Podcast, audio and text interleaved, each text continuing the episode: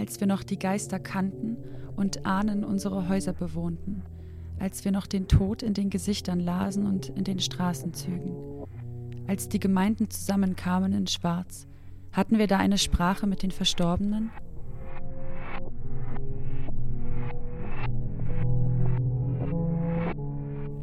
Heute wohnen wir in Häusern mit grauen Fassaden als Platzhalter, Bombenlücken. Und da, wo keine Lücken sind, Wohnungen, die uns eine Vergangenheit vorgaukeln. Unsere Wohnstätten stehen da, wo Leben war, zeugen nur von den Überlebenden. Doch bieten wir den Toten Gastfreundschaft an?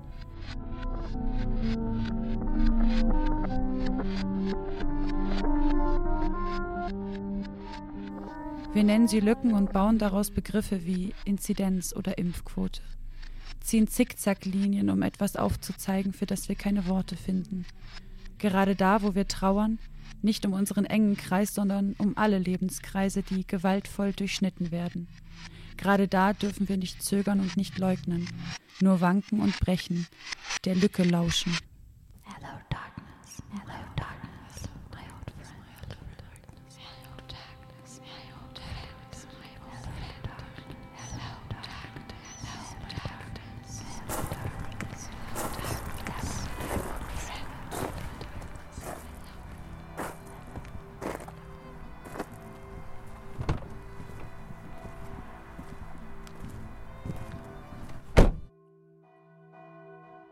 Was, wenn wir die Toten nicht nur als unsere Toten betrachten, sondern als unsere Zukunft, unser zukünftiges Selbst und symmetrisch dazu die Gegenwart aus der Sicht der Toten?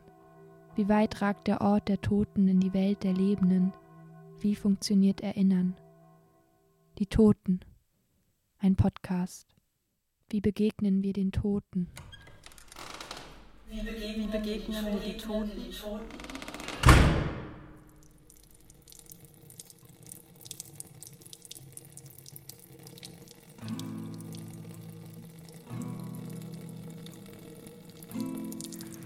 Puh, ich begegne den Tod hoffentlich nicht so schnell.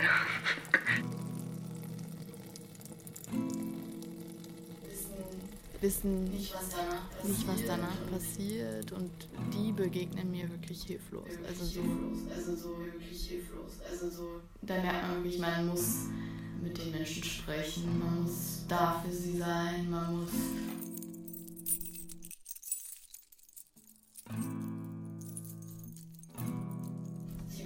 brauchen, dass jemand für sie da ist und jemand ihnen wie so, eine, wie so einen Halt eben auch in unserer Welt gibt.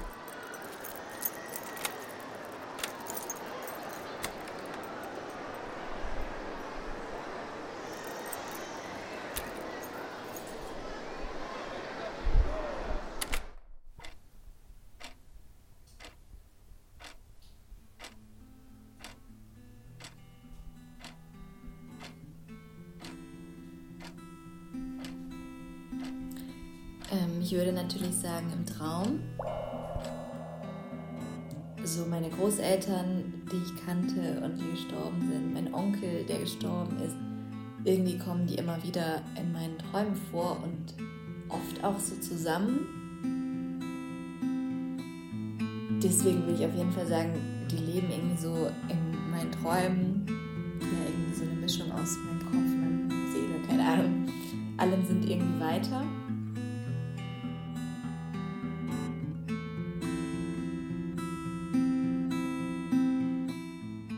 Tod gegenüber, weil meine Eltern sehr früh starben.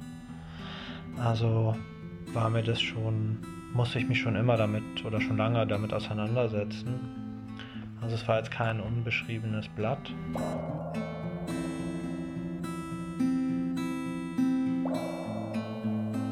Ich habe große Angst davor, dass irgendwie Menschen sterben. Aber ich soll ich sagen, ich interessiere mich auch irgendwie sehr für Tod und irgendwie die Sterblichkeit und die Auseinandersetzung mit all dem und ähm, lese auch gerne darüber und ähm, also ich schaue da nicht weg sozusagen.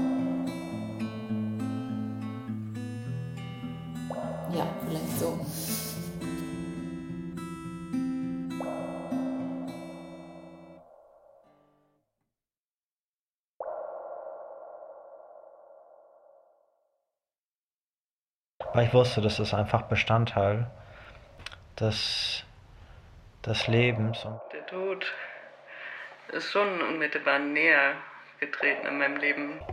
Weil die halt so mitten aus dem Leben gerissen werden.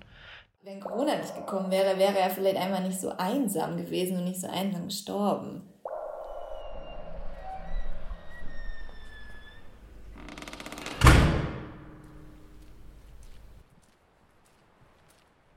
Also mit Tod hat man ja als Arzt meistens extrem viel zu tun. Also da kann man, dem kann man nicht ausweichen. Was bei der Corona-Pandemie halt die ganz krasse Herausforderung ist, äh, insbesondere für die Angehörigen und die betroffenen Patienten, ist halt, dass sie keinen Besuch kriegen durften von der Familie. Also gerade am Anfang, jetzt inzwischen ist es ja schon anders. Ähm, aber die durften halt ähm, nicht besucht werden und die muss, die, die starben halt ohne ihre Angehörigen. Und ähm, das ist ja, wenn man selber Familie hat und man stellt sich vor, das ist die eigene Familie oder der eigene Sohn oder die Mutter und die, man kann sie nicht besuchen, wenn sie stirbt. Also das geht natürlich nicht spurlos an einem vorbei, weil man muss ja die, man muss es ja sagen dem Patienten, dass es nicht möglich ist. Es herrschte halt so eine ganz strenge Politik, ähm, welche Besucher, äh, ob BesucherInnen in die Pflegeheime dürfen und so weiter und so fort. Und es hätten eigentlich zu der Zeit, glaube ich, BesucherInnen reingedurft und meine Mutter war ein paar Wochen vor seinem Tod auch noch da. Sie ist halt eigentlich so jeden Tag irgendwie zuletzt dahin gefahren, weil sie konnte. Dadurch, dass aber dann eben Corona ausgebrochen war auf seiner Station, war diese Station halt abgeriegelt und meine Mutter durfte halt nicht dorthin. Und, ähm, und das heißt, mein Onkel war halt ab diesem Punkt, wo halt diese Station abgeriegelt war und klar war, es gibt einen ersten Corona-Fall. So lange war der halt einfach komplett abgeriegelt da in seinem Zimmer und anscheinend sind da PflegerInnen reingekommen, aber in, okay, er hat jetzt auch eh nichts gesehen, aber halt dann irgendwie in krasser Montur und, und ähm, ich weiß auch nicht, ob das die Pflegerin war, die er von der Stimme her erkannt hätte, weil es kann sein, dass die auch in Quarantäne waren, dass es irgendwelche Ersatzmenschen waren oder so. Und der war einfach so komplett abgeschnitten, noch abgeschnittener als vorher und halt einfach so komplett alleine.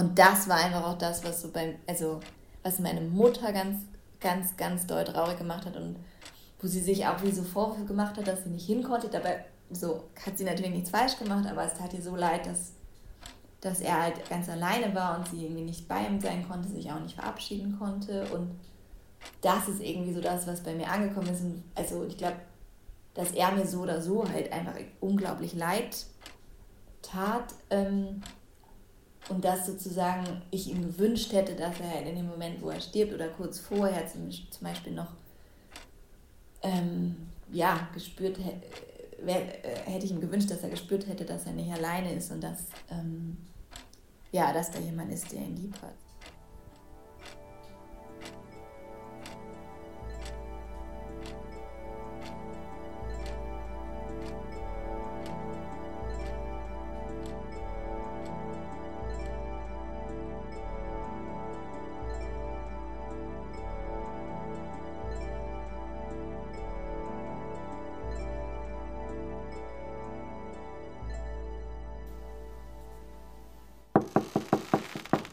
Reagiert.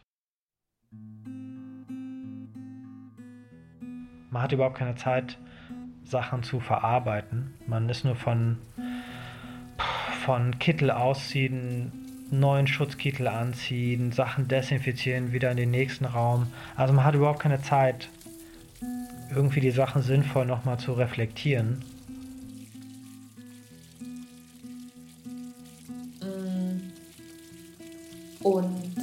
Das hat, glaube ich, sich geändert. Und ich war vorher sowieso schon ängstlich und vorsichtig und es war dann irgendwie wie so ein Unterstreichen davon und hat es auf jeden Fall verstärkt, dass ich irgendwie ähm, ja nicht weniger ängstlich dadurch war und man hört immer vom Applaus der Bevölkerung den Pflegekräften gegenüber, aber so dezidiert dann bei der einzelnen Person hat man dann den Eindruck, das ist dann nicht so wichtig, sondern die eigenen Interessen sind dann oft wichtiger.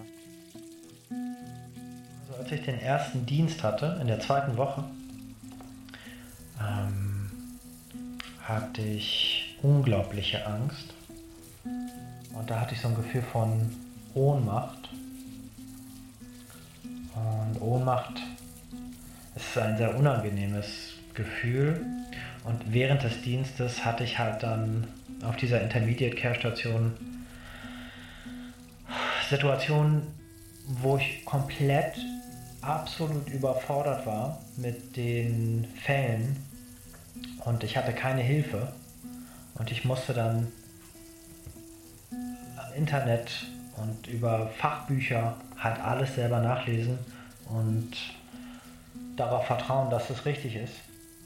Ähm, weil es gab leider zu selten jemand, der, den ich erreichen konnte, um zu fragen, um Hilfe. Und Gott sei Dank, es lief alles glatt, aber es war eines der schlimmsten Gefühle, die ich je hatte, dass ich, ähm, sag ich mal, ich habe Medizin studiert und ich habe mit 1 abgeschlossen und ich dachte einfach, ich bin, ich weiß unglaublich viel, aber dann kommen so banale Sachen,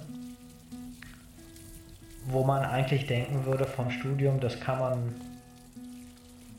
Aber wenn es darum geht, das praktisch umzusetzen, dann wie zieht man was auf, wie, wie viel Millimol gebe ich hiervon und wie schnell gebe ich was, ähm, das lernt man natürlich nicht. Das nachzulesen ist schwer. Ähm, und manche, also viele Sachen sind halt zeitkritisch, also man muss sie schnell machen. Und dieses, diese Mixtur äh, war extrem unangenehm.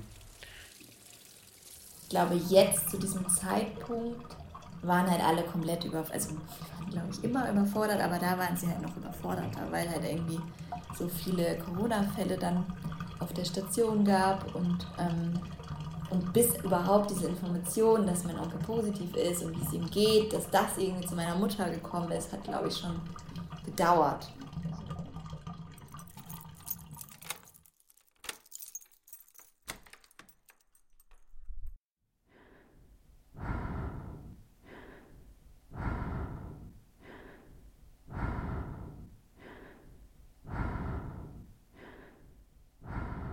Ich habe manchmal das Gefühl, dass ich so umgeben bin von Angstnebel, kann man vielleicht sagen. Alle Verläufe, die man halt kennt, also Gott sei Dank viele, viele Verläufe, die nicht so schlimm waren, aber dann leider auch viele Verläufe, die sehr sch schwierig und fatal verliefen, dann auch bei jungen Menschen, die sich dann ganz schnell innerhalb von sechs Stunden so verschlechtert haben, dass sie auf die Intensivstation mussten und dann verstarben.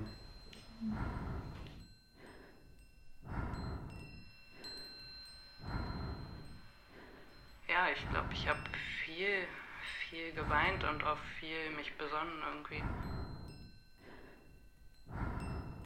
Es hat sich so eine Fatigue eingestellt, dass so eine Erschöpfung also man bezahlt schon einen Preis dafür, wenn man immer und immer wieder diesen Ohnmachtzuständen ausgesetzt ist, dass man absolut überfordert ist und es keine, dass man, es gibt, man, entweder man macht es selber oder es gibt einfach keinen, der das macht und dann hat der Patient Pech. Also das ist überhaupt keine tolle Situation.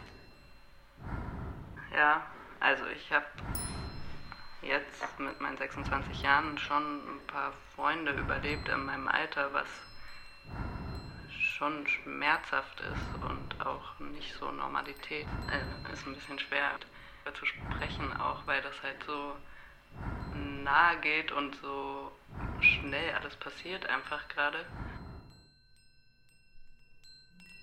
es gab schon mehrere Male so, dass, dass man so irgendwie gedacht hätte, so wow, es könnte sein, dass der stirbt, weil er halt da einfach immer mehr am Krankheitskatalog sozusagen hinzugekommen ist und und gleichzeitig war er aber so unglaublich zäh und hat halt irgendwie immer weitergelebt. Und es war so, wow, wie viel Lebenswillen steckt dann doch irgendwie, oder ist das Lebenswillen, keine Ahnung, was das ist, aber irgendwas steckt halt in diesem Menschen drin, dass er halt nicht stirbt. Und also, ich meine das jetzt nicht im Sinne von, dass er nicht, also, sondern es war halt so krass, dass er da irgendwie immer noch das überstanden hat und das überstanden hat und das überstanden hat. Ich deswegen, als ich gehört habe, dass er jetzt irgendwie Corona hat, mm, glaube ich nicht sofort gedacht habe, dass er daran sterben wird weil ich halt dachte, wow, der hat halt irgendwie eh schon so viel weggesteckt. So, warum nicht auch das? Mhm. Normalerweise hat man bei einer Visite wenig Zeit für den Patienten. Dadurch, dass äh, man sich aber halt bei Corona in diese Kittel immer einkitteln musste, habe ich es zumindest so gemacht, dass ich dann versucht habe, wenigstens die Zeit, die ich dann hatte mit dem Patienten, also so viel Zeit wie möglich dann mit denen zu verbringen und auch so familiäre Sachen zu fragen. Gerade weil die ja so abgeschottet sind von ihrer Familie und dann gab es halt oft auch, die haben ja noch andere Erkrankungen, so psychische Erkrankungen haben, haben halt manche auch und dass man dann mit denen darüber spricht, weil ja, es gab ja nur uns, es konnte ja kein anderer kommen. Ich habe dann halt gefragt, wie es ihm denn ginge und was er für Symptome hat und es hieß dann halt, er hätte irgendwie so ein bisschen Husten und ein bisschen Fieber oder so, aber es klang halt überhaupt nicht schlimm. Und in der Nacht ist er dann halt einfach gestorben und das hat mich dann halt total geschockt.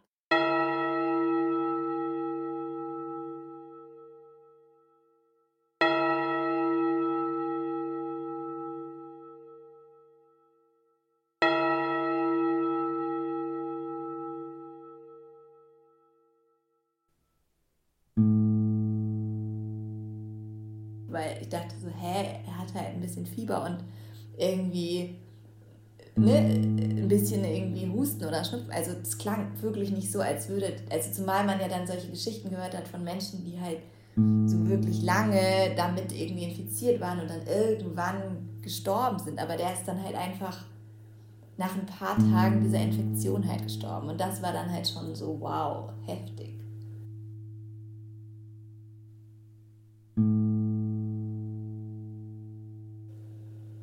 Ich weiß, dass, ich, dass es schon irgendwie so Schock, so ein Schock war. Aber es kam auch nicht so richtig an mich ran. Aber dass er jetzt gestorben ist, konnte ich mir gar nicht so richtig vorstellen, weil es ja auch extrem schwierig ist, sich vorzustellen, dass jemand gestorben ist. Und was da alles dranhängt, dass er ganz alleine war, das kam erst danach.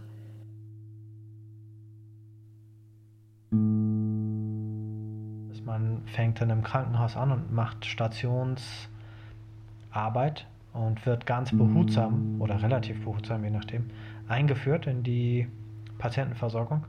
Aber in der Corona-Pandemie oder gerade auf dem Höhepunkt der zweiten Welle, wo ich anfing, war das halt so, es gab im Prinzip keine Einarbeitung, weil es keine personellen Ressourcen gab, Ärzte einzuarbeiten. Und das äußerte sich dann darin, dass ähm, ich am ersten Tag, wo ich eigentlich anfangen sollte auf, ähm, auf der Station, dass ich erfuhr, dass die Station, die existiert gar nicht mehr. Das Krankenhaus wurde eingeteilt in drei verschiedene Bereiche, also Corona-Station, ähm, Verdachtsstation, Nicht-Corona-Station. Und ich wurde eingeteilt auf der Corona-Station und ich hätte direkt in der zweiten Woche, also meiner allerersten zweiten Woche, schon Dienst auf der Intermediate Care Station. Also eine Station, die ist nicht ganz Intensivstation, anspruchsvoller als eine normale Station. Bei Corona weiß man ja aus dem Fernsehen, wie schwierig da die Verläufe teilweise sind. Und als Berufsanfänger ist man ohnehin schon überfordert im Krankenhaus. Und wenn man dann sich mit solchen Umständen und Herausforderungen konfrontiert sieht, ist das nochmal was ganz anderes.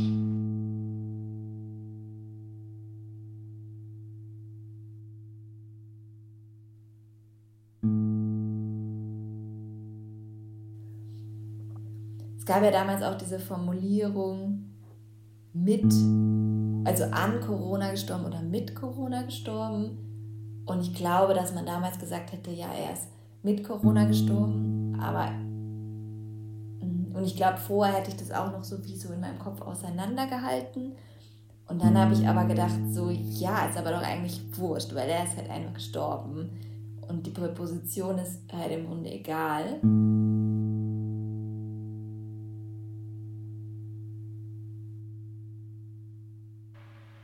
Und man schwelgt sehr viel in Erinnerung. Also ich habe gemerkt, ich bin sehr sentimental geworden. Nochmal mehr sentimental vielleicht, als ich sowieso schon bin. Und irgendwie, wie Erinnerungen sich auch so verändern im Laufe der Zeit.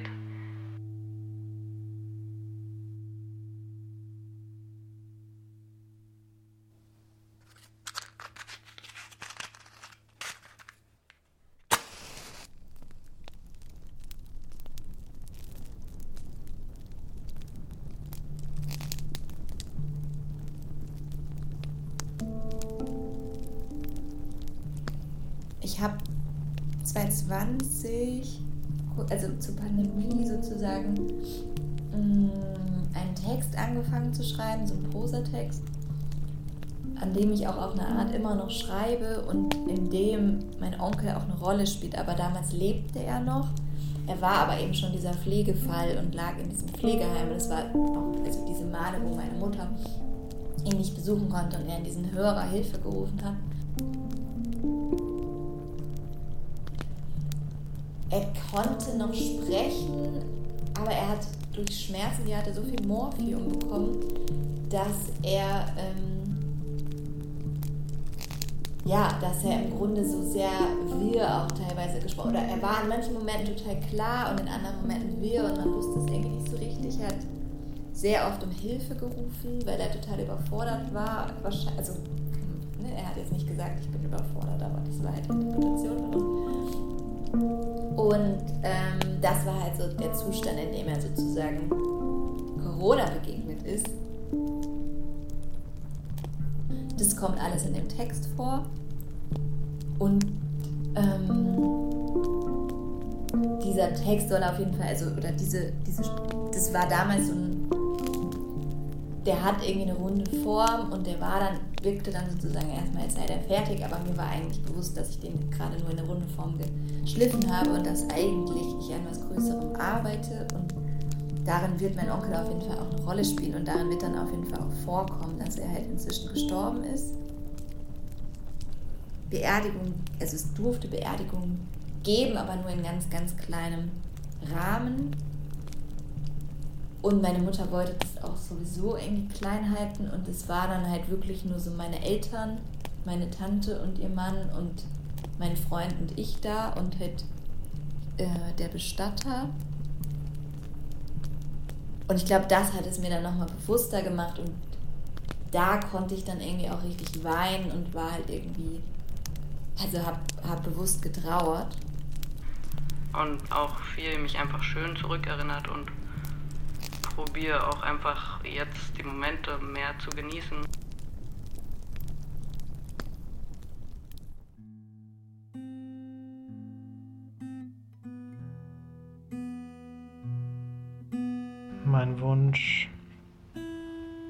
Mein Wunsch ist, dass irgendwann wird die Pandemie ja vorbei sein und hoffentlich früher als später, dass die Risse, die da sich gebildet haben in der Gesellschaft oder die jetzt besonders prominent hervorgetreten sind.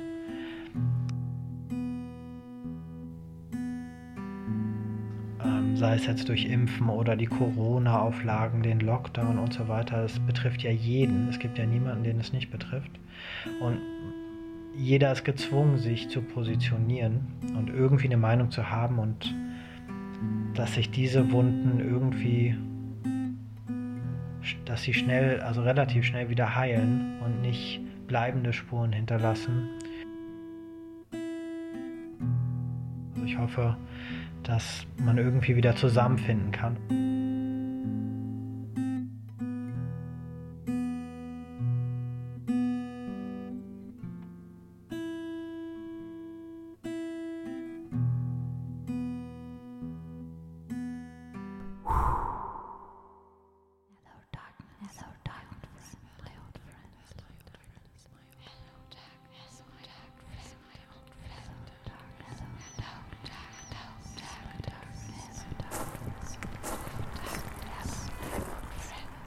Nächsten Folge wird es um die Poetik des Gedenkens gehen. Die Toten. Ein Podcast.